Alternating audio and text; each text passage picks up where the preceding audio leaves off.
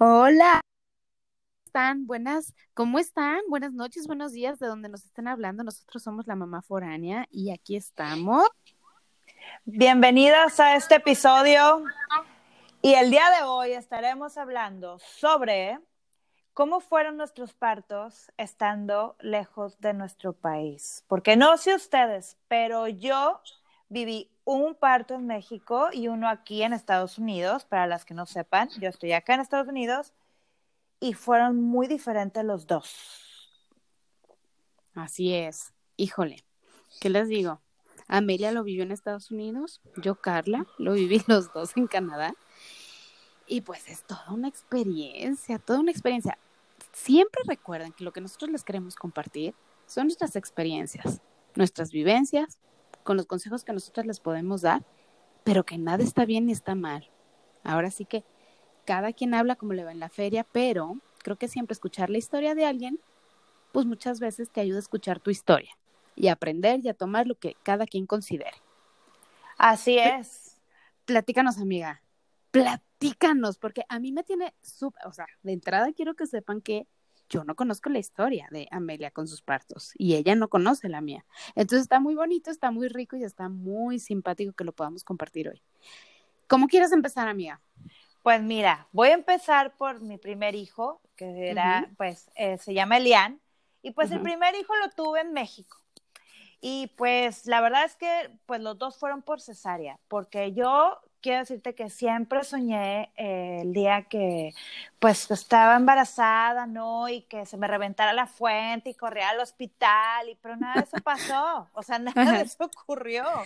O sea, yo siempre dije, bueno, pues, pues que vas todo lindo y maravilloso, ¿no? Para, para empezar a mí la maternidad, el embarazo, los nueve meses, fue horrible pero porque a mí me fue muy mal, o sea, en cuestión hormonalmente, vomitaba por todos lados, o sea, eh, se me encajaba el niño río, pero yo creo que eso todas lo pasamos, ¿no? Y en sí en el parto, eh, pues para empezar, pues yo lo tuve que, ya dije como 20 veces para empezar.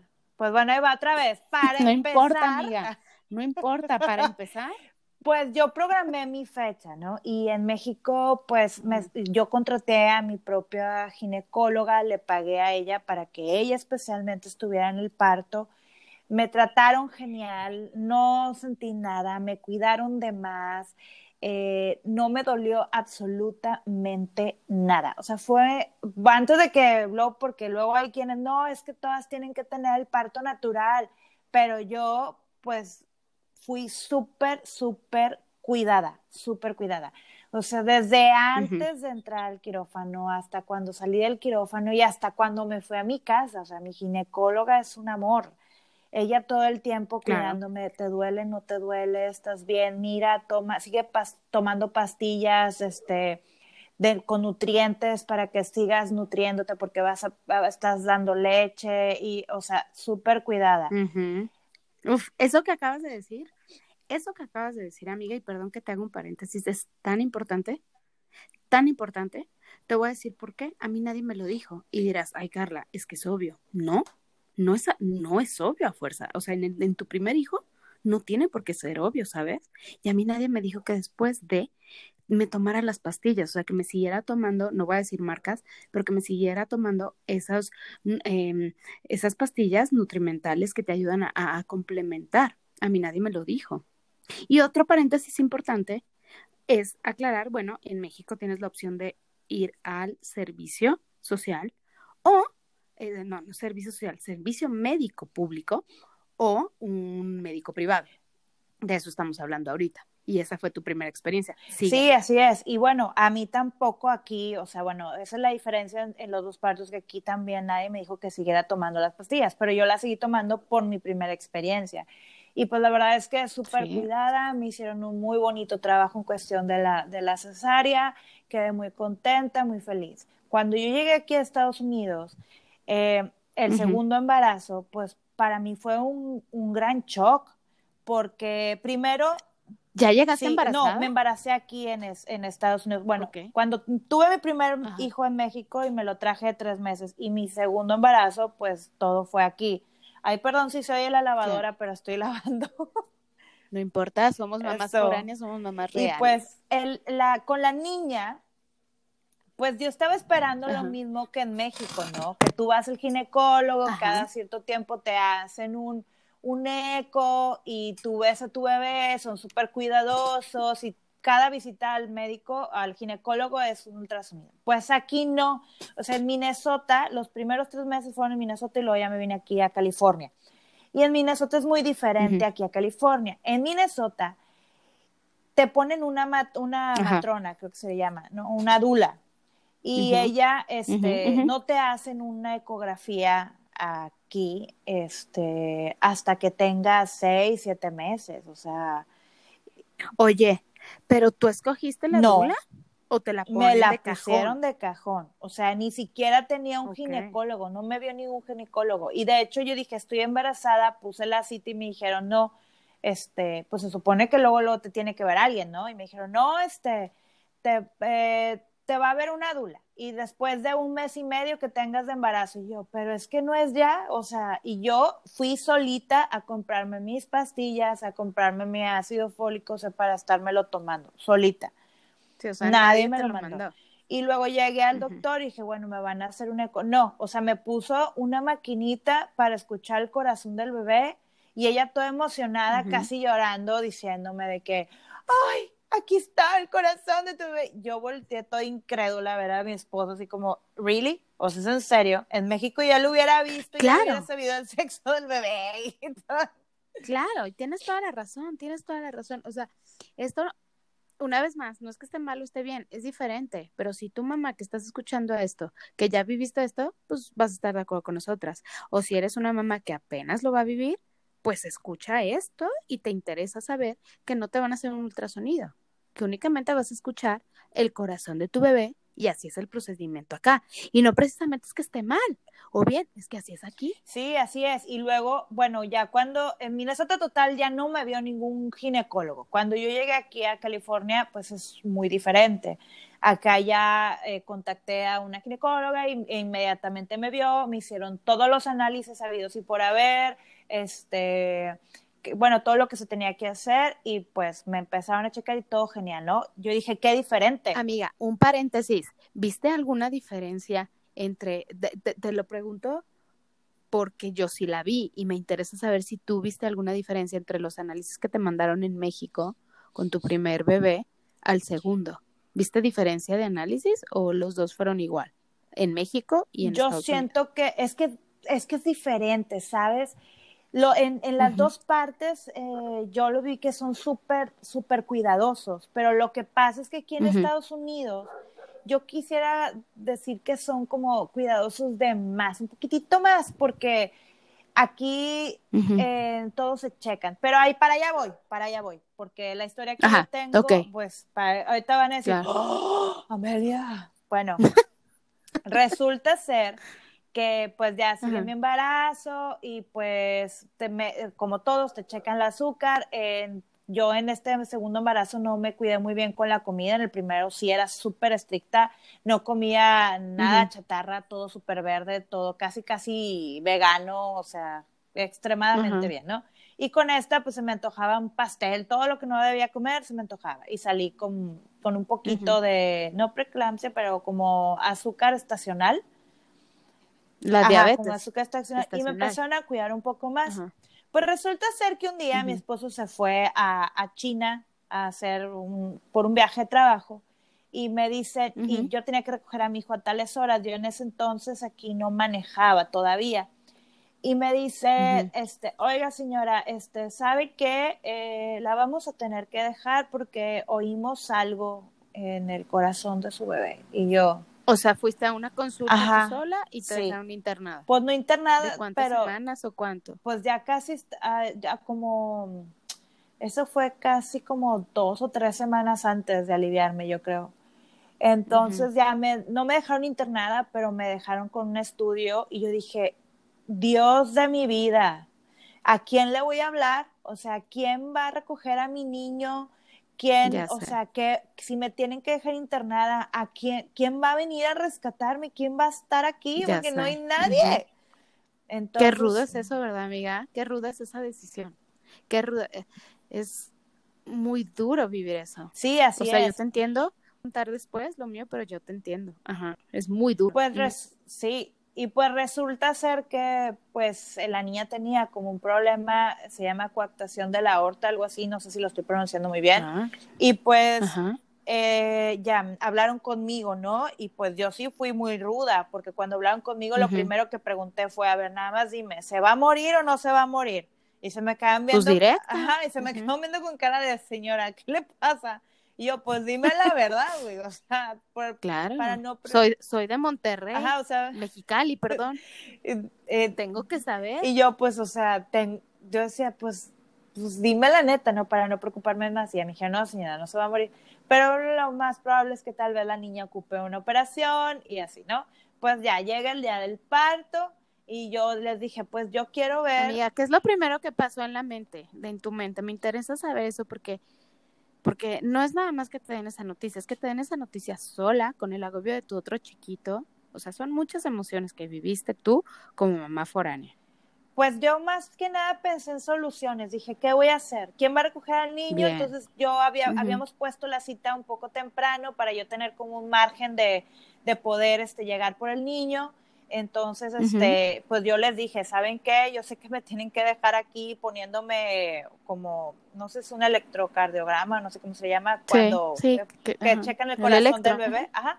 Entonces me dejaron un cierto tiempo y dije, soluciones, o sea, ¿quién tengo aquí? ¿A quién le puedo hablar? Y dije, bueno, en caso de que me tengan que internar en este momento, eh, uno de los mejores amigos de mi esposo vive como a tres o cuatro horas, entonces le dije a mi esposo, pues mantente alerta porque en caso de que me, tengan internada, pues no es malo, dile al Carlos, se llama Carlos, perdón, dile a Carlos si se puede venir o, X o Y. Total, no hubo necesidad, ¿verdad? Ni siquiera de marcarle al pobre. Eh, y pues ya, eh, cuando llega el día del parto, yo dije, bueno, quiero conocer a la niña, porque me decían, es que señora, tenemos que sacar al bebé inmediatamente ¿Pero saliste de, hospital o te quedaste hasta la fecha del parto? No, me quedé hasta la fecha del parto. Ese también lo, lo, lo, programé yo. O sea, me dijeron, o sea, en ese momento me convertí como en un embarazo de alto riesgo y me dijeron, ¿sabe qué, señora? Quédese en su cama, tranquilita, no haga nada, no haga esfuerzos, este, y ya programamos eh, la fecha del parto. Que aquí es algo que yo quiero mencionar porque me dieron a elegir, ¿qué quiere? ¿Parto natural o quiere cesárea? Y yo les dije, pues la que ustedes digan, ¿no? Que es mejor para, el, para el bebé, o sea, natural o cesárea. Y ella, eh, ya cuando se enteraron del problema, me dijeron, ¿sabes qué? Va a ser cesárea, este, porque necesitamos sacar a la niña inmediatamente, ¿no? No podemos estar esperando. Entonces, otra de las razones, las cuales quiero comentar aquí, que me dijeron sobre una cesárea era porque yo ya tenía una primera cesárea. Entonces, sí se puede tener un parto natural después de una cesárea, pero el problema es que como rompen, o sea, rompen tantas capas, abren tantas capas y las cosen, así como queda la cicatriz por arriba, también puede quedar por adentro. Algo así me explicaron aquí. No sé si estoy ¿Pero cuánto se llevan tus hijos? Se llevan eh, tres años. Sí, ahí ya es más viable tener si quieres un parto natural o cesárea. Malo cuando se llevan tan poquito. O sea, como los míos. O como un año y medio. Pero ahí tres años y medio, o sea, si hubieras tenido, pero siempre depende del médico. De hecho, cuando tienes un hijo, tu primer hijo es por cesárea, tienes que esperarte dos años. Yo me esperé tiempo para poder embarazarme de la bebé para que realmente cicatrizara bien, porque nos podemos ver muy, muy tranquilas por, o sea, por o sea, por, fuera, que ya sanó y todo, pero por dentro todavía sigue recuperándose el cuerpo, o sea, tarda todo. un tiempo. A nivel, claro, tarda dos años a nivel de cicatrización y a nivel hormonal, mental, emocional, o sea, todo, dos años, ajá, de acuerdo. Así es. Entonces, bueno, me explicaron aquí, si tú quieres tener un parto este, natural, sí lo puedes tener, pero el problema es que como tienes la cicatriz todavía como por dentro, cuando el niño está tratando de querer salir, puede que el niño tenga esos roces o te pueda, o sea, pueda lastimarte, rasgar, por dentro. Entonces ellos dijeron, nosotros siempre recomendamos pues como pues una cesárea. Y la verdad es que yo aquí, o sea, yo ya, al menos no sé, en México corre el rumor de que te dicen que es cesárea porque quieren cobrar más, pero yo en mi caso mi ginecóloga me dio a elegir. El primero fue cesárea porque jamás se acomodó y me paré en posición del gato y me acomodé con un rebozo y intenté de todo y el niño nunca se movió. Entonces ya tenía que salir, entonces fue pues cesárea, porque tampoco quería salir el pobre, o sea, quería quedarse ahí en mi pancita todo el tiempo. O no, o no podía, o sea, o había algo que le estaba impidiendo, porque la naturaleza es sabia, pero también es sabio entender cuando no viene natural. Y si hoy en día también tenemos tantas opciones, pues tampoco podemos forzar. O sea, tampoco no, no, no forcemos algo que nos está dando. O sea, yo te entiendo perfectamente y qué bueno que tocas este, este punto, porque habemos, yo creo que todas nos preparamos, o la mayoría, o en tu caso y en el mío, nos preparamos para algo natural, pero también tenemos que volver a ver lo que el experto dice y, y, y, y opina. Y, si en ese momento, pues no se está dando natural, pues es que no pasa nada, por eso existen, o sea, estamos en el 2020, ¿sabes?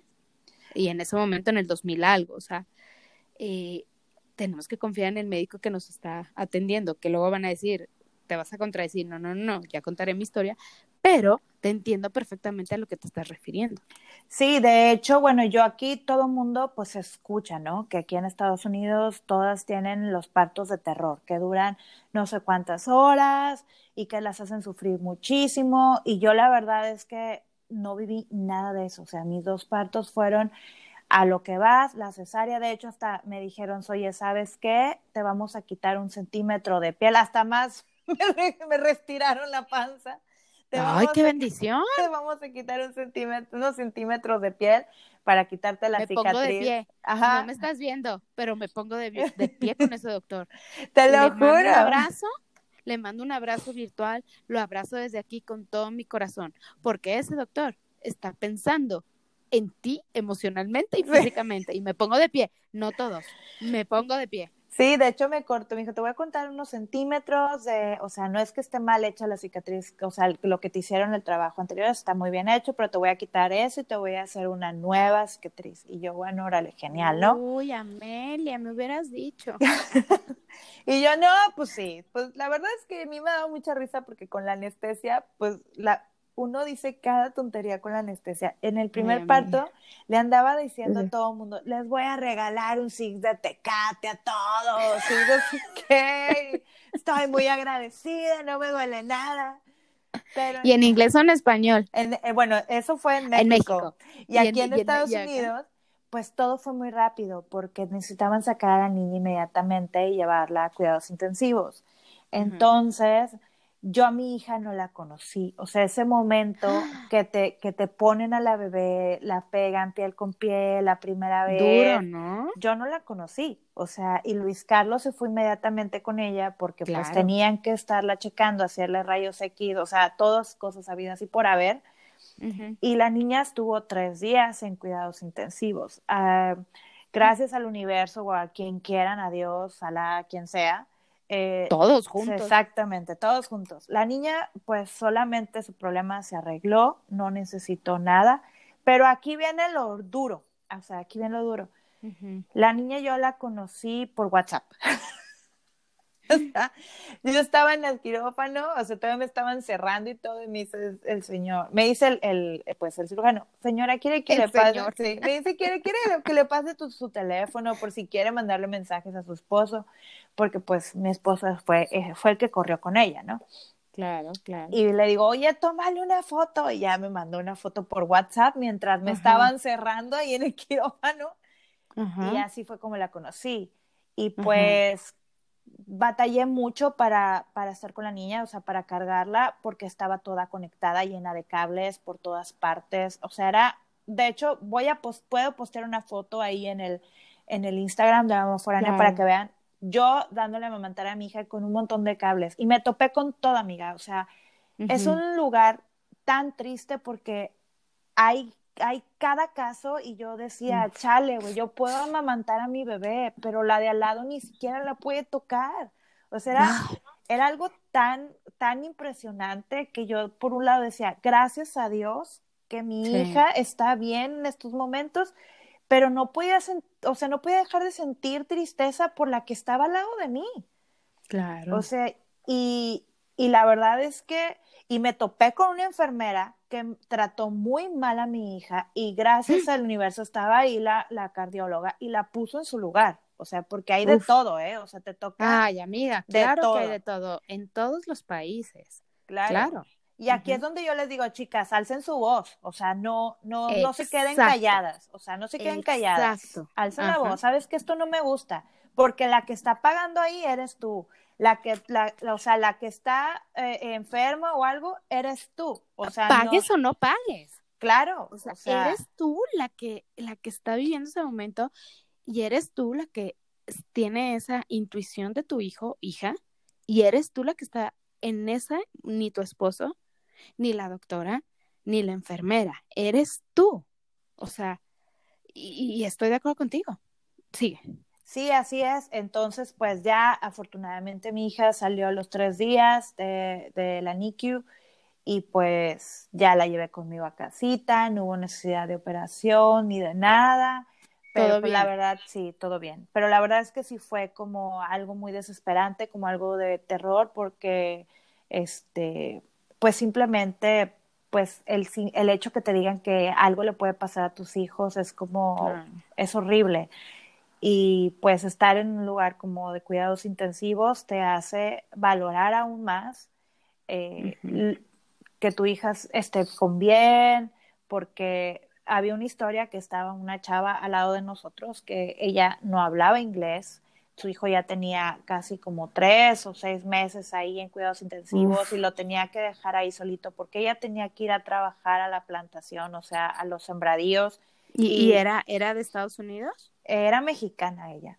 También. Entonces, ajá, exactamente. Entonces nosotros tratábamos de ayudarla en lo que podíamos, mi esposo le traducía lo que ella podía, o sea, porque eso es algo que también me gustó de aquí. Si tú no hablas inglés, te ponen un traductor, a fuerza. Qué maravilla. A fuerza te ponen un traductor, porque... qué maravilla. O sea, sí, lo tienes que pedir. ¿Sabes qué? Yo quiero un traductor, porque los doctores necesitan saber todo lo que tú, lo que tú sientes y, y, ahí el traductor te acompaña en cada momento, ya sea que te ponen una pantalla o una persona. Qué maravilla, Amelia, qué maravilla que eso exista.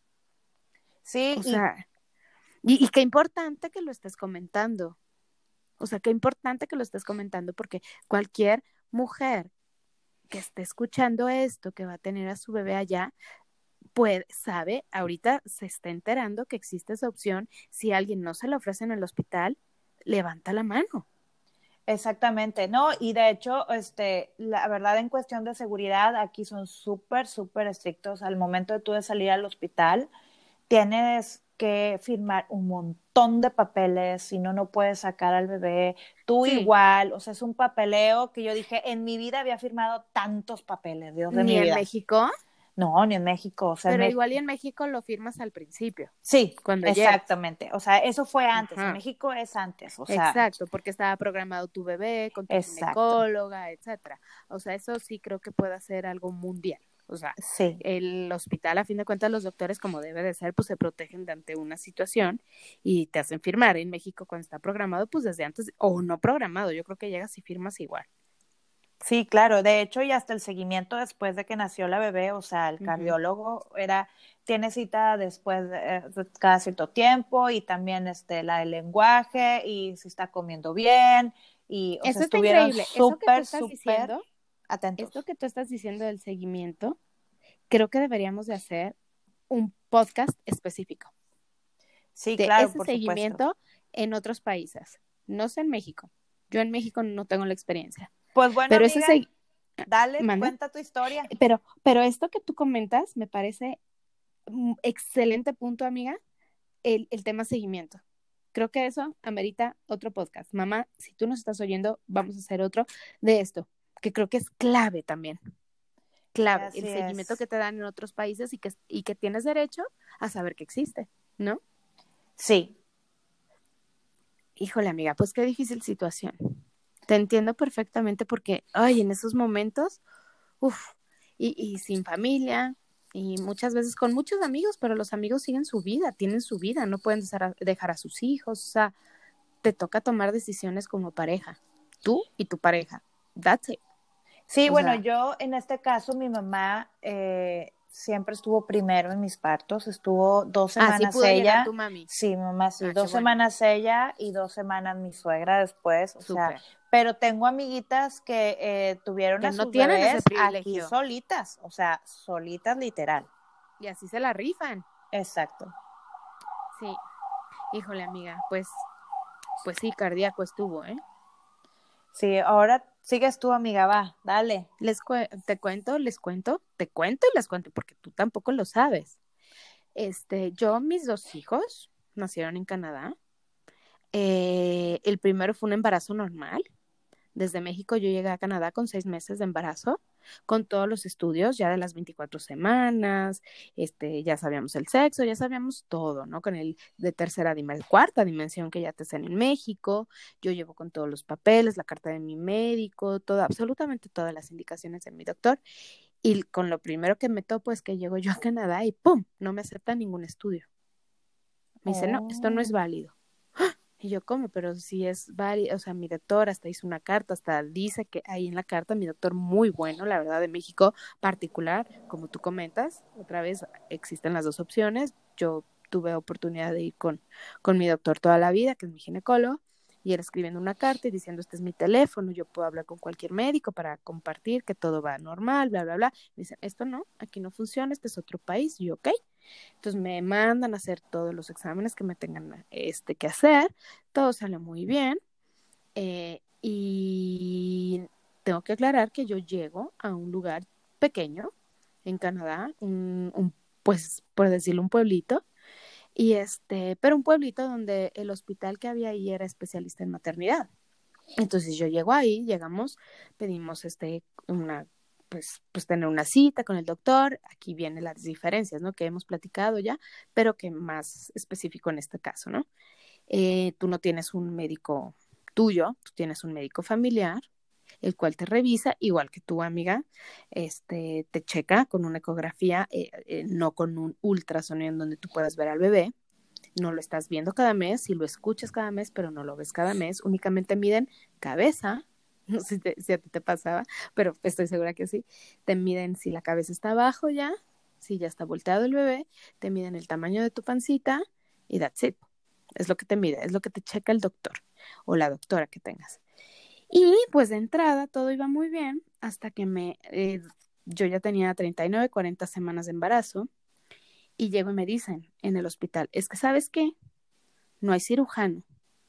Y yo, ok, le digo, no, pero yo ya me preparé, todo viene normal, todo viene bien para un parto natural. Sí, pero nosotros no te podemos hacer aquí un parto, ni la cirugía, ni nada, te tienes que mover a otro lugar porque ningún hospital puede operar si no hay un cirujano que pueda hacer una cesárea en caso de que se requiera.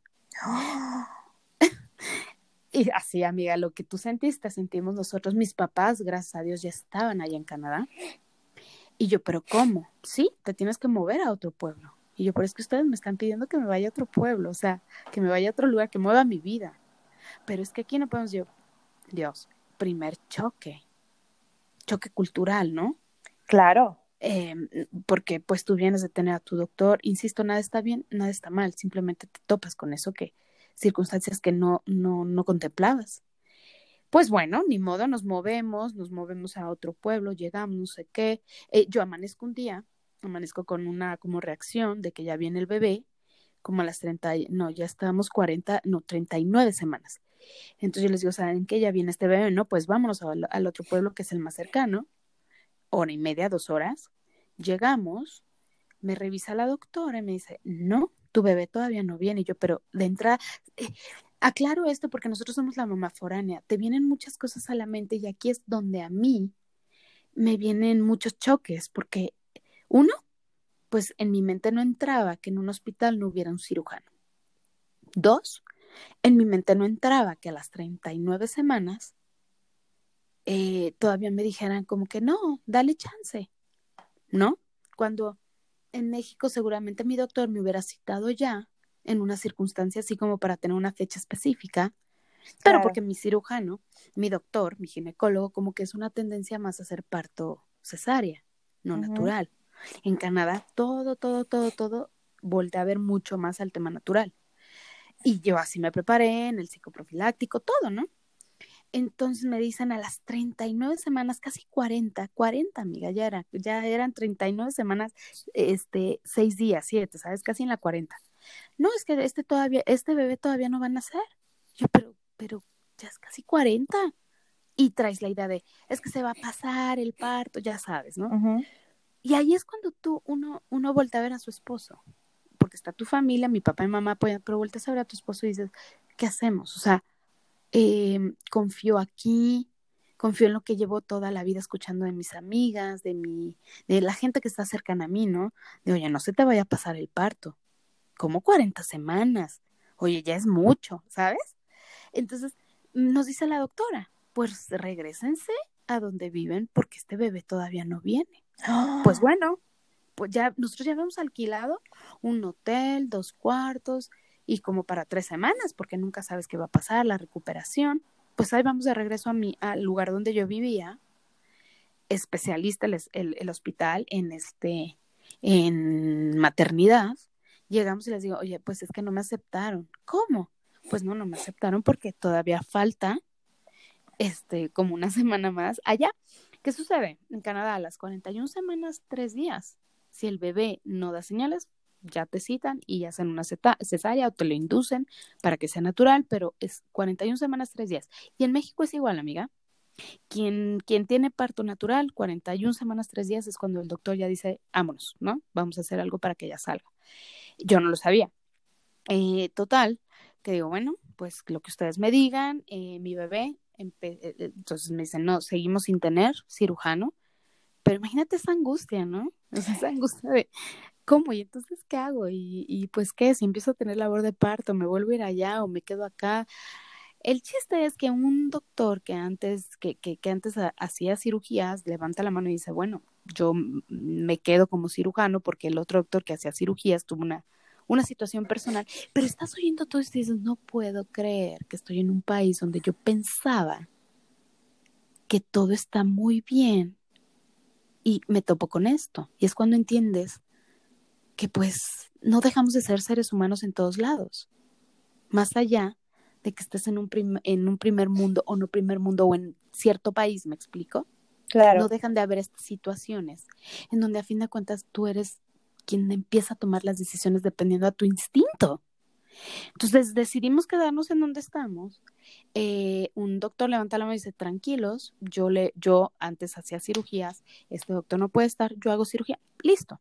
Llega el día del parto, yo empiezo con contracciones a las 3 de la mañana, etcétera, nos vamos al hospital, me revisan solo las enfermeras, eh, las enfermeras me checan y me dicen, tienes 3 centímetros de dilatación, ah, pues súper, vas muy bien, yo pensé, Carla, vas muy bien. Eso a las 3 de la mañana, yo empecé con contracciones como a las 12, dije, oye, tres horas, voy perfecta. Me dicen, regresa a las 9 de la mañana ok, me voy, nos regresamos a la casa, regreso a las nueve de la mañana, viene la doctora, me revisa y no he dilatado nada. Me dice la doctora, pero es que tú no has dilatado nada. Y yo, pero las enfermedades me dijeron tres centímetros. No, no has dilatado nada. Y yo, entonces, ¿qué procede? Porque ya llevo, pues, desde las doce de la noche, o sea, ya son nueve horas. Órale. Ajá. Entonces ella me dice, no, tranquila, vete a tu casa. Yo, no, no me puedes dejar ir. Ay, no, Dios de mi vida. No me puedes dejar ir. Entonces empieza un choque cultural, un en mi mente, que hoy, hoy que veo para atrás, lo entiendo, digo, era un choque cultural lo que yo tuve. Era el choque de lo que yo había visto toda la vida, de lo que mi doctor me había dicho, de lo que yo estos, este último trimestre había aprendido aquí, de la actitud de la doctora, de la enfermera de no saber. Y me dicen, regrésate a tu casa, se va la doctora, y al segundo que sale la doctora de donde yo estoy, rompo fuente. Rompo y le dice mi esposo a la enfermera, rompió fuente, este es líquido amniótico. Y le dice a la enfermera, no, no, no, no, no, es normal. Le dice mi esposo, esto es líquido amniótico. No, no, no, esto es normal. Entonces le dice a mi doctor, que diga mi esposo, le dice, por favor, puedes ir por el, el hisopo, por no decir marcas, ya sabes, el Q algo, Puedes ir por el hisopo, que si tú lo tocas y se pone azul, es líquido amniótico, o sea, mi esposo diciéndole. Entonces la enfermera dice, ok, va por este, este hisopo, toca el agua y se pone azul. Entonces mi esposo ya molesto le dice, por favor, ve por la doctora, necesito que venga alguien que sepa. Y regresa la enfermera con una carita que a mí hasta me dio ternura y dice es que la doctora ya se fue, dice que no regresa hasta las 3 de la tarde. Y yo, no. Entonces le decimos, bueno, ¿y qué procede, no? Que se vayan a su casa. Yo en ese momento hago un paréntesis y no te puedes, no te puedes poner mal, no te puedes salir de tus de tu, de tu, de tus cabales, de tu, de tu mente fría o, o de tu mente de mamá, ¿sabes? Como, como te diré, como centrada, porque entonces pierdes. Es muy difícil, pero cuando vives el momento lo entiendes cuando eres mamá, aunque no había nacido mi bebé, yo así siento que reaccioné y mi esposo también hasta cierto punto, porque en ese momento yo volteé y le digo a mi esposo, ¿sabes qué? Yo no sé si estén mal, pero yo tengo que confiar en donde estoy. Yo estoy aquí, vamos a hacer lo que ellos nos digan, y me dice mi esposo totalmente de acuerdo, pues vámonos a la casa. Nos regresamos a la casa, ahí estamos horas, tres horas, yo con contracciones, etcétera, y en eso se me paran totalmente las contracciones. Me quedo dormida me despierto y le digo a Roland, que es mi esposo, le digo, llevo dos horas sin contracción. Esto no me gusta. No, qué horror. No me gusta. Yo, esto les estoy diciendo que yo rompo fuente a las 10 de la mañana y me regreso a mi casa. Y regreso a las 3 de la tarde. Digo, yo le digo a Roland, no puedo más con esta incertidumbre, no puedo más. Yo no estoy bien ya mentalmente porque llevo dos horas que no siento al bebé. Entonces nos regresamos al hospital a las 3 de la tarde para esto, quien era mi médico familiar no estaba. Justo ese fin de semana se había tenido que ir a Montreal a un curso. Entonces no me estaba atendiendo la médico familiar, a pesar de que tú no tienes un ginecólogo directo y es el médico familiar, como yo estuve en un lugar tan chico, pues quien era mi médico familiar era quien realmente me estaba pues viendo todo, ¿no? Claro. Como un ginecólogo, realmente, de confianza con el que estás yendo todo el tiempo, no como en otros lugares más grandes en donde ya te ve cada cita alguien diferente. Entonces, para no hacer el cuento largo, regreso yo a las 3 de la tarde, me ve la enfermera, la doctora ni sus luces, empezamos ya a exigir, como tú dijiste, amiga, alza la voz. Mamá, yo te doy este consejo, así como Amelia, alza la voz. Y en ese momento yo digo, a ver, ¿qué está sucediendo? Esto empezó a las 12 de la noche, no empezó hace dos horas. Rompí fuente a las 10 de la mañana, son las 3 de la tarde, ¿qué procede? esto no, o sea, yo me preparé natural, pero ¿qué está pasando?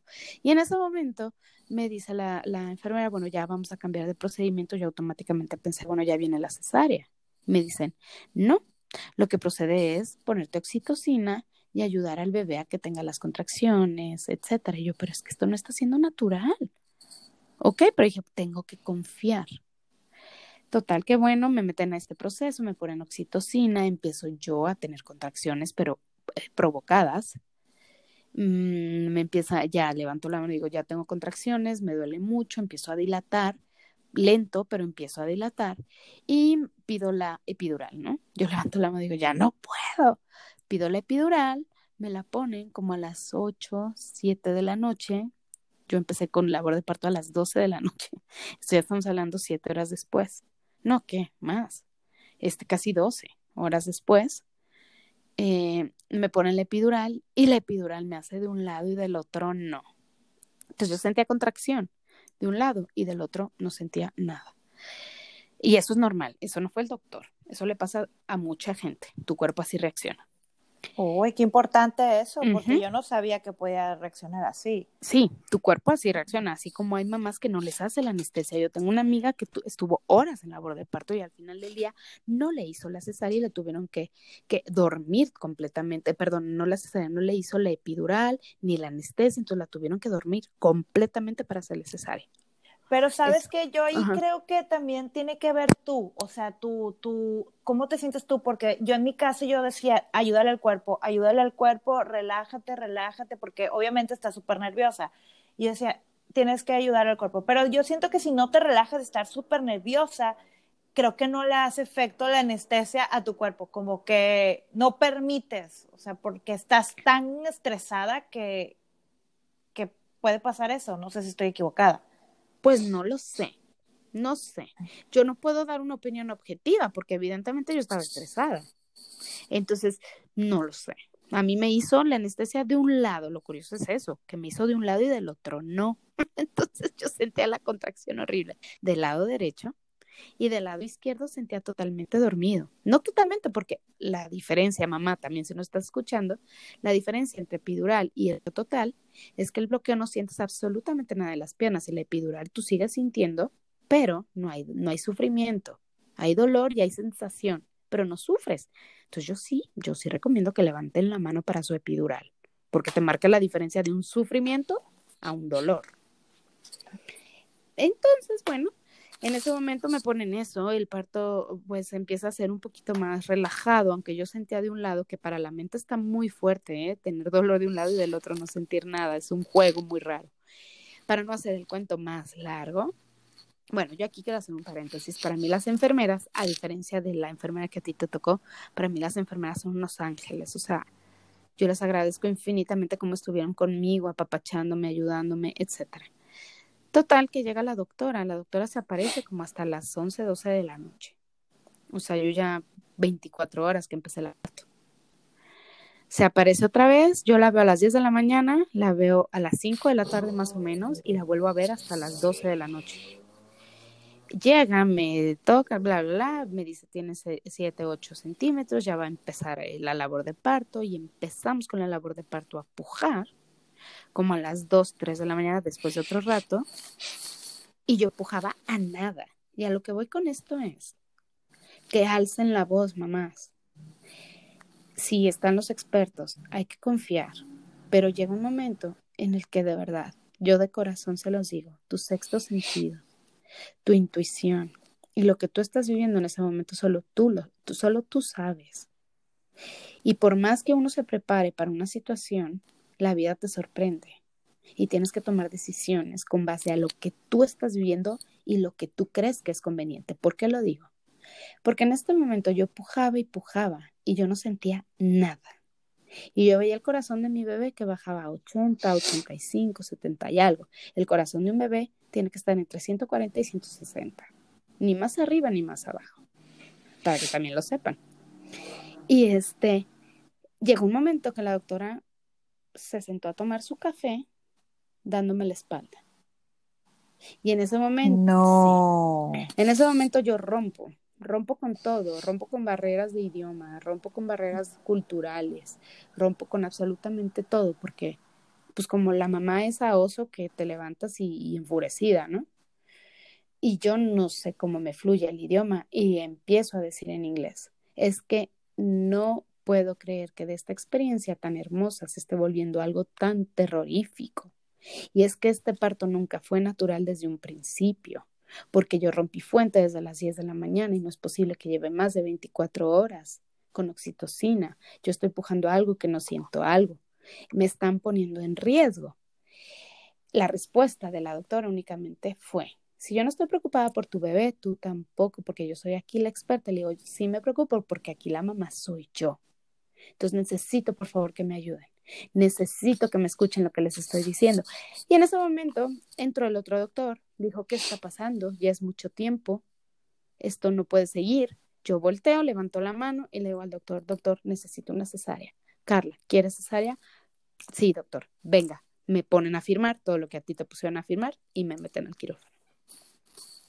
Entonces, eh, y a las 5 de la mañana nació mi bebé, bendito Dios, bien, sí, estuvo conectado al aparato de lo del corazón tres días, checándolo constantemente, porque evidentemente el corazoncito había estado en 80, 70, algo que no era correcto, ¿no? Y terminó siendo una cesárea después de 28 horas de labor de parto. Todo salió bien, aparentemente. ¿Por qué digo aparentemente? Porque él estuvo en una observación, yo tuve una infección. Y yo les cuento todo esto porque, porque contar mi historia puede ayudar a alguien. Tu mamá, tienes que entender que tienes que levantar la mano y hacerle caso siempre a tu intuición, confiar en los doctores, pero llega un momento en el que tú puedes levantar la mano y decir, basta, basta, hasta aquí. Y ese, ese, ese es el consejo que yo les puedo dar ahorita. Ese fue mi primer parto, el segundo fue divino. El segundo fue divino por lo mismo que tú comentabas, amiga, Eh, mis hijos se llevan dos años, era complicado tener un parto natural, empecé con labor de parto, o sea, yo con los dos tuve labor de parto, todo. Pero con el segundo ya vi una cita, estábamos a la expectativa, labor de parto, llego, doctor, me checa, tal, tal, tal, quirófano, adelante, ¿no? Porque tenía que ser cesárea por el tema de desgarre, él me dijo, yo no me arriesgo, nació mi bebé y todo perfecto. Y esa fue mi experiencia. Oye, pero pues qué importante y vaya, la verdad es que mis respetos, porque yo siempre tuve como esa como esa espinita de decir, ay, yo quiero que se me rompa la fuente. O sea, yo jamás sentí una contracción, yo no sentí nada de eso. Yo decía, pero ahora que oigo tu historia y otras de, de otras amigas, digo, no, gracias, gracias que viví todo divinamente, porque claro. qué horrible es eso. Sí. O sea. Sí, la contracción, mira, la contracción, yo sí te lo digo, yo creo que muchos podemos coincidir, para mí ha sido el dolor más grande que he tenido en mi vida el dolor y la sensación que digo, ¿qué es esto, Dios? O sea, me están partiendo a la mitad. Pero, pero también es impresionante la capacidad del cuerpo. Ahora, quiero hacer aquí un paréntesis. Yo a las 38 semanas del segundo bebé, bueno, mi segundo bebé, mi segundo embarazo fue de alto riesgo. Todo el embarazo. Yo estuve en circulación dos meses. Y aquí, en este, o sea, el parto fue divino el embarazo del primero fue divino, el parto, yo decía, Dios mío, del primero. Y del segundo, todo el embarazo fue de alto riesgo y el parto fue divino. Fue algo muy rápido, muy eficiente, muy todo. A lo que voy es que como mamá foránea nunca, nunca, o sea, si tu parto, si tu primer embarazo y todo fue perfecto, nunca esperas que el segundo vaya a ser de alto riesgo, ¿no? Y te topas con ese toma de decisiones y te topas con que tienes que ir al hospital. Yo tuve que ir al hospital a las 38 semanas. No, que no eran 38, 34 semanas. Tuve que ir al hospital porque empecé como, me empecé a dilatar a las 34 semanas. Entonces tuve que estar internada, etcétera. Y la misma decisión que tú, amiga. Eh, ahí no estaban mis papás. Es más, yo acababa de regresar de México porque vine de visita, estuve solamente dos meses en circulación y volví a tener como amenaza. Entonces, pues me internan y es la misma decisión de qué hacemos y mi otro hijo y yo sola en el hospital. Y son decisiones, son decisiones que te tocan vivir, son momentos que te tocan vivir y que, pues ni modo, ¿no? Yo quiero decir que más bien fluir, fluir con la situación. Exacto. Porque Mira, es que en realidad una puede planear su parto, que si en agua, que si con música, que si la dula, que si natural, pero en realidad yo he entendido en mis embarazos que yo no mando, o sea, yo no puedo decidir cómo van a ser las cosas porque en realidad todo puede pasar. El, el que decide es el bebé. Sí. O sea, el bebé es el que va a decir cómo se hacen las cosas en el parto, porque tú quieres que nazca en el agua y tal vez no se pueda, o sea, tú quieres que sea natural y en realidad no va a ser natural. O sea, no puedes estar forzando las situaciones y estar diciendo, o sea, no, porque en realidad tienes, como dices tú, confiar en los médicos y en que y en lo que va dictando el bebé, claro. o sea, cómo va la situación y fluir con eso. Sí. Sí, yo eh, te digo, yo, o sea, al final del día mis dos hijos están perfectos gracias a la vida, gracias a los doctores, gracias a mi esposo y gracias a mí. Porque, o sea, en el segundo todo fue muy, fluyó muy bien, todo, o sea, el parto, todo el embarazo fue rudo. Aquí en mi segundo embarazo, pues yo ya me topo con que a mí me, a los dos meses me entero yo que estaba embarazada porque en mi primer bebé pues yo nunca me enteré hasta, o sea, me salían pruebas negativas tanto de sangre como de orina, me salían negativas en el primero y en el embarazo yo no quería que en el segundo me pasara lo mismo. Entonces yo me, yo me hago una prueba de embarazo hasta que ya tenía ocho semanas, ¿no?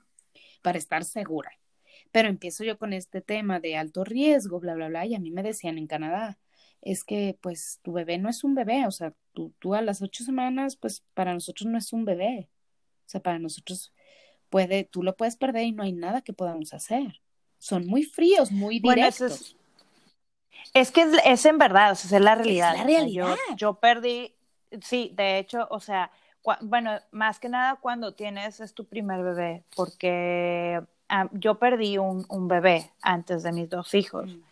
Y igual, muy el, al mes o a los dos meses, mm. la verdad. Y te explican que tu cuerpo no está preparado para, para tener un bebé y muchas de las veces el mismo cuerpo rechaza el, el, producto, pues, o al bebé, y por eso puedes tener o pérdida. Exacto. Y aquí me lo explicaron igual. Pero uno, te digo que siempre, y yo lo enfoco mucho aquí a lo que somos mamás foráneas, porque estas cosas llegan y tú con lo que te topas es con opiniones, opiniones diferentes, apapachos diferentes, donde en tu país o con tu doctor sobre todo hablando del tema latino, a lo que estamos acostumbradas a ir con nuestro ginecólogo a veces, te topas con un trato que llegas acá e insisto, no es que sea malo, es que es diferente y te están hablando con una realidad, porque a fin de cuentas el doctor tenía razón, no había nada que ellos pudieran hacer, si se iba a dar, se iba a dar y si no, no, y no estaba en su control. Sí, así es. O sea, ellos siempre, siempre van a hacer lo posible para que tú y tu bebé estén eh, eh, bien, pues. Pero pues a veces el cuerpo, pues manda. Bueno, eh, aquí, en Canadá nadie me mandó a reposo. Nadie me dijo nada. Me dijeron, sigue tu vida normal. Porque esto se da o no se da. Hagas esfuerzos o no. Entonces yo, yo esto lo comparto para que, pues, la mamá que nos esté escuchando, esto le aporte algo, si estás viviendo esta situación, pues haz lo que tú consideres correcto. Porque de un lado puedes tener una opinión o del otro puedes tener otra opinión. Pero a fin de cuentas yo hice lo que mi instinto me decía, pero al final del día no puedes tener el control todo. Y va a ser lo que tenga que hacer. Porque todas estoy segura que tenemos cuidado, todas queremos, todas... Y como tú dices, el bebé se va a dar o no se va a dar. Son otras cuestiones que no están en nuestro control. Haz lo que tú consideres que tengas que hacer. Escuchando claro, y tomando lo que tú consideres. Porque esa fue mi experiencia en el segundo embarazo, un embarazo que todo el embarazo estuve casi en reposo.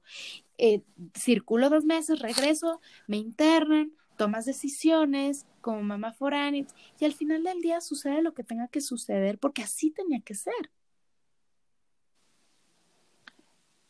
Sí, claro. Y pues bueno, a mí me gustaría que todas pusieran, eh, nos dejaran sus comentarios, eh, tanto en nuestras plataformas y en el Instagram, de cómo fue su parto. Que nos cuenten cómo ellas lo vivieron, qué fue las emociones que sintieron, cuántas horas fueron, porque pues yo llegué y dos, tres horas ya estaban en el quirófano. Y pues que nos cuenten todos. Y yo creo que pues este, este podcast da para más y tal vez podemos extendernos en otro episodio, pero yo creo que el día de hoy hasta aquí le dejamos. Yo creo que era compartir nuestras experiencias, que, que, que les sirva a la gente, alza la voz, confía, fluye, pero alza la voz cuando tú consideres y que les sirvan nuestras experiencias, que escuchen y pues bueno, que nos compartan su opinión como tú dices. Así es, pues muchas gracias a todas por, por haber llegado hasta este punto. Estamos muy contentos de hacer esto con ustedes y les mandamos un gran abrazo y que estén, tengan una bonita noche, día, tarde, en donde quiera que estén. Les mandamos muchos besos. Gracias, Amelia. Hola, ¿cómo están? Esto es La Mamá Foránea con Amelia y Carla. Oigan, mamás, pues este es un episodio muy bonito para nosotros y pues porque está hecho con el corazón y porque les queremos compartir lo más bonito que nos ha pasado este año, yo creo que así lo, lo describimos, y es cómo nos conocimos Amelia y yo, o cómo fue que la vida nos llevó a estar con ustedes ahorita.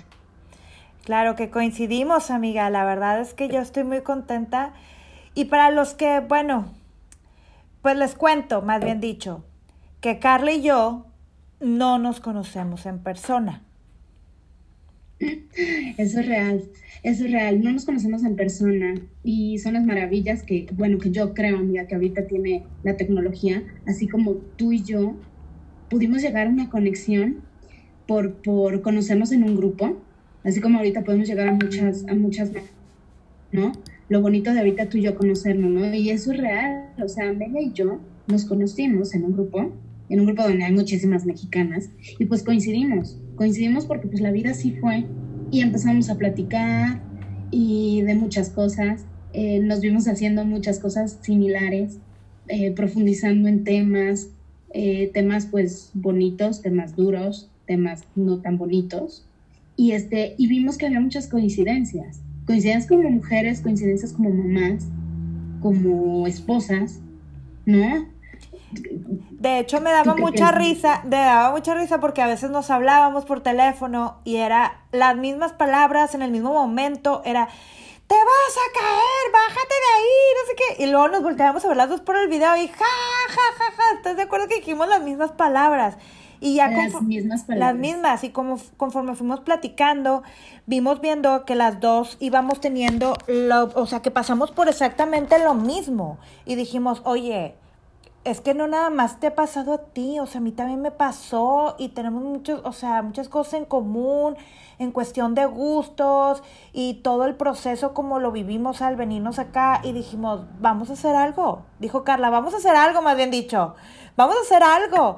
Oye, ¿qué onda? Yo dije, y yo también andaba tratando de hacer algo, pero no concretaba. Y yo decía, pues quiero, ahora le va. Sí, sí, y, y es algo, es algo muy padre porque pues uno cree que los proyectos más importantes de tu vida los vas a hacer siempre igual y con gente que conoces de hace años o, o, gente con la que ya has trabajado en un trabajo, porque esto no es que sea un trabajo para nosotras, pero le dedicamos el tiempo que, ojo, con el corazón lo queremos dedicar, ¿no? Y, y, y esa, esa coincidencia, coincidencia, es que iba a decir coincidencia, porque así las veo yo. Esa coincidencia de la vida, ¿no? El poder ver que como mamás, como mujeres, como esposas, que ya lo había dicho, pero te lleva a un proceso muy similar, a pasar cosas muy similares, es lo que nos llevó a tomar la decisión de decir, oye, esto lo tenemos que compartir, pero no nada más lo nuestro. Todas las mamás foráneas y también muchas mamás tienen que que conocer historias, tienen que, saber que muchas veces lo que te está pasando, pues a muchas otras mamás les ha pasado o nos ha pasado. Y, y hay muchas cosas que pues nadie te entiende si no lo has vivido. Y no es porque la gente no te quiera, no es porque la gente este, no te quiera ayudar, es que simplemente tienes que vivir una situación así y no es que sea malo, simplemente son procesos pero solo otra persona que lo está viviendo o lo ha vivido te va a entender y te vas a identificar con eso. Y nosotras somos mamás, mamás foráneas, somos mamás latinas que migramos a un país, porque también puedes ser foránea si estás en otra ciudad. Y el golpe y el proceso y la adaptación es igual un proceso. Sí, sí, y es donde ahí coincidimos y dijimos, oye, hemos pasado precisamente por lo mismo y también me sentí así y también me pasó esto y también lloré y también grité y también me desesperé. Y fue ahí donde dijimos, ok, nació la mamá foránea. Y la verdad yo me siento muy contenta porque desde que despierto, o sea, es más, yo creo que ni darle el buenos días a mi marido. Es como agarro mi teléfono y. buenos días, amiga. ¿Ya despertaste? ¿Cómo vas? ¿Ya estás bien? Sí. Yo, yo me despierto y mi mondragón, cuando diga esto, va a decir, ah, canija, u otra palabra. Pero yo me despierto y luego le digo, amiga, si no te contesto es que me voy a dormir otro rato porque, porque me están dando chance de dormir otro ratito. Entonces, por si es que no te contesto. Pero eso es lo que te hace y yo creo que tú vas a estar de acuerdo conmigo. Eso es lo que te hace cuando tienes un proyecto y, que tú estás al mismo nivel energético y de ganas y de corazón que otra persona, que haces esa complicidad que te permite hacerlo de corazón y, no lo ves pesado y lo haces natural. Cuando hay química también con una amiga, en este caso contigo amiga, en un proyecto. Y, y por eso ustedes, y yo estoy segura que si ustedes nos están escuchando esto, van a coincidir que, hay, que hay algo muy natural en el proyecto que nosotros estamos haciendo, en lo que les estamos compartiendo, ¿no? Así lo veo yo. Claro, de hecho, bueno, algo que dijimos al principio que, que, hablamos mucho fue de una mamá más real, ¿no? Una mamá que te va a decir, hoy no me maquillé, hoy no quise lavar los trastes, hoy en realidad estoy cansada, estoy exhausta, porque a veces tienden como a la maternidad, como ponerla de color de rosa y todo es maravilloso y mi casa feliz, o sea, no voy a decir nombre, ¿verdad? Pero uh, todo divino. Y a lo mejor para esas personas sí es así, pero habemos muchas otras que no es así. Entonces, esto es lo bonito de, de la mamá foránea, del que nos conocimos nosotras, que estamos pasando por ese mismo proceso de, de, de ser una mamá real, pues.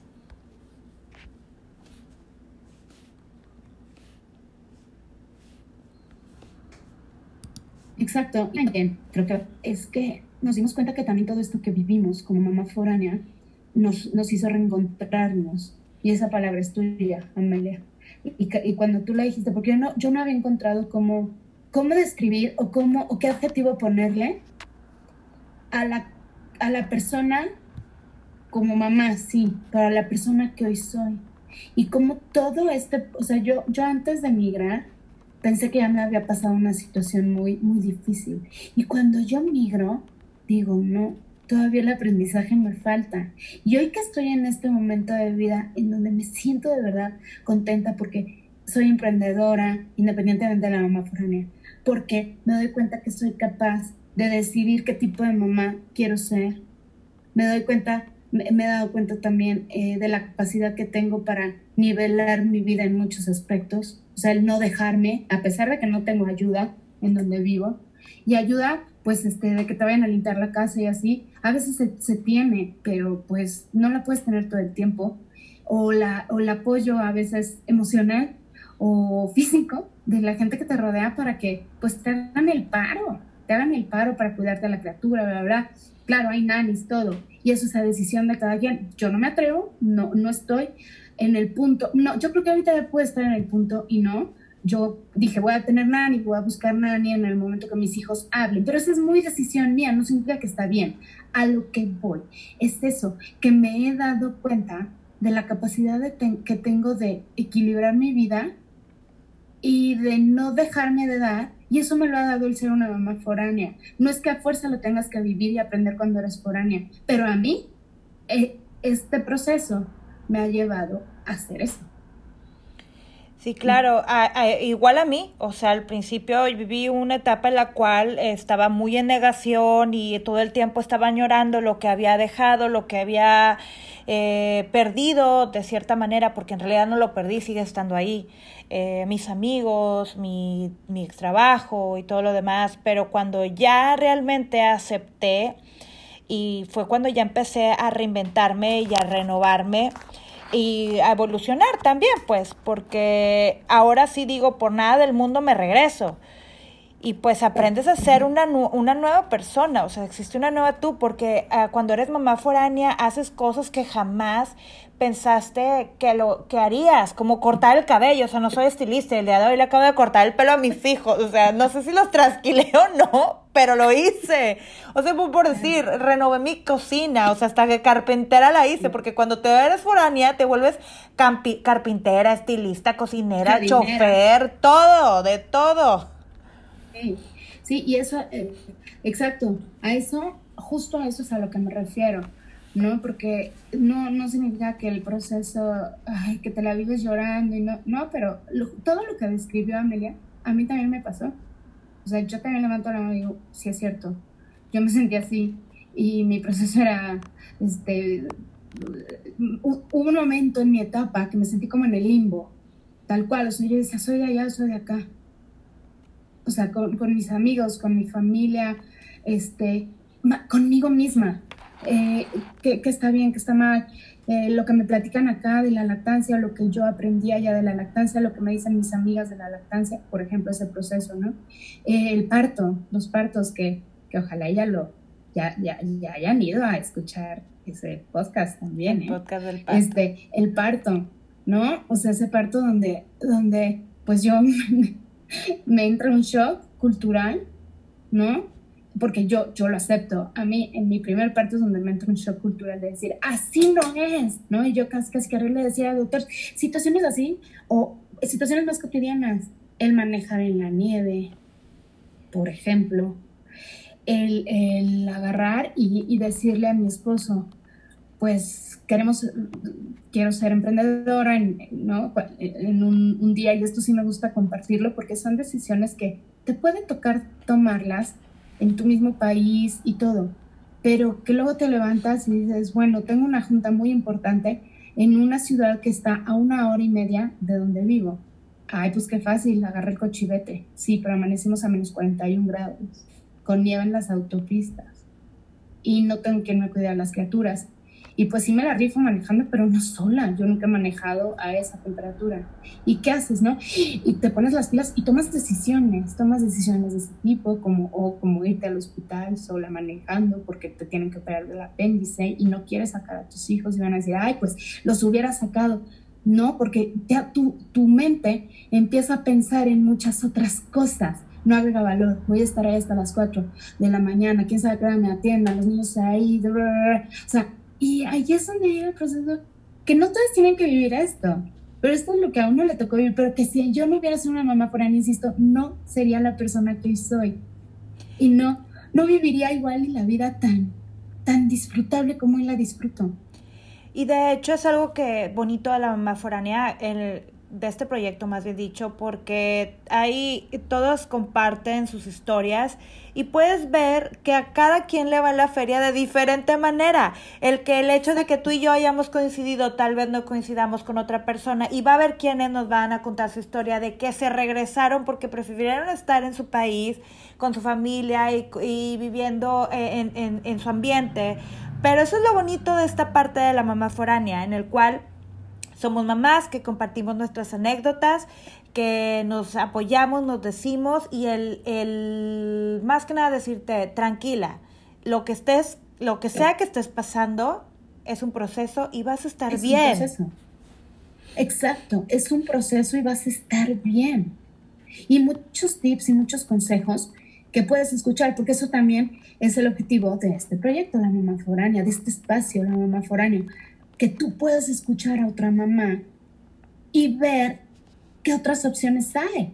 Si yo hubiera escuchado a otra mamá decirme, ojo con el examen de manejo que aplican en Canadá porque es mucho más capcioso de lo que tú crees. Realmente lo que tienes que fijar es en las instrucciones que realmente te dicen para, o sea, más allá de aprenderte los términos, o sea, ver la la, pregunta para dónde van, no sé, es muy capcioso. O sea, muchos tips, esto es algo muy, insisto, muy superficial, pero son cosas, vivencias, que si tú las estás oyendo y dices, no me atrevo a manejar, no me atrevo a manejar, dices, lo voy a hacer, ya vi por dónde, o sea, así como esto, así como muchos otros temas que, que, queremos compartirles a ustedes simplemente para que su proceso sea más padre, sea más adaptable, eh, más que lo tomen, que lo, que lo tomen desde el amor, como lo hemos también compartido aquí, ¿no?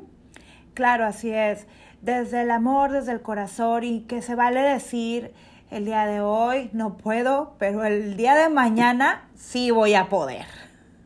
Exacto, exacto. Si yo pude, tú puedes. Así es, ese es nuestro lema. Si yo pude, tú puedes. Y pues bueno, esto es La Mamá Foránea con Amelia y con Carla. Les mandamos muchos besos y esperemos que hayan disfrutado, así como nosotros hemos disfrutado lo que es la mamá foránea. Y sigan disfrutando.